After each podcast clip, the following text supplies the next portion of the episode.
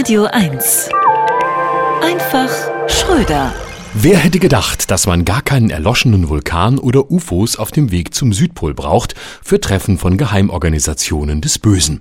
Ein Tagungshotel in Potsdam genügt vollkommen.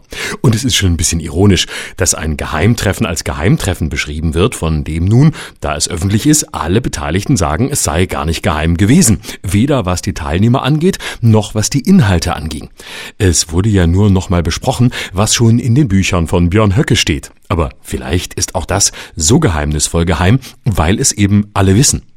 So wie damals ja auch Hitlers Mein Kampf so geheim war, dass danach, als alles zu spät war, niemand von etwas gewusst haben wollte. Lesen können und daraus Schlüsse ziehen, das war noch nie die Stärke der Deutschen, obwohl Deutschland als Land der Dichter und Denker gilt.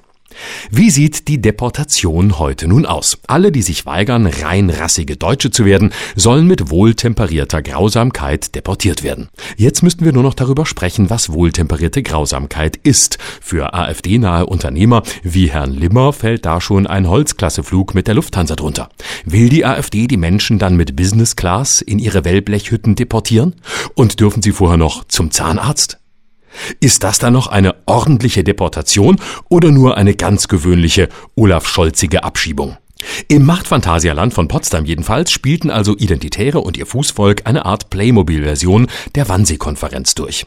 Da sage noch mal einer, die Geschichte wiederhole sich nicht doch, nur eben dann als Farce. Adolf Adloff Adlon. Kann man schon mal verwechseln. Wahrscheinlich haben sie sich da im braunen Salon getroffen. Es gab Teilnehmer, die danach sagten, sie seien rein privat dabei gewesen. Das wäre damals bei James Bond eine Enttäuschung gewesen, wenn Dr. No, Goldfinger und Scaramanga um Minute 20 herum einfach gesagt hätten, was denn? Das war ein rein privates Treffen. War gar nicht geheim. Das haben wir alles gar nicht gesagt. Das sagen wir doch schon ganz lang. Zugleich gibt es in Deutschland leider auch zu viel Zustimmung für diese AfD-nahen Deportationspläne. Mit anderen Worten, wenn in absehbarer Zeit keine Züge voller Deportierter rollen, dann liegt das vermutlich eher an Klaus Weselski als am gesellschaftlichen Widerstand gegen Nazipläne.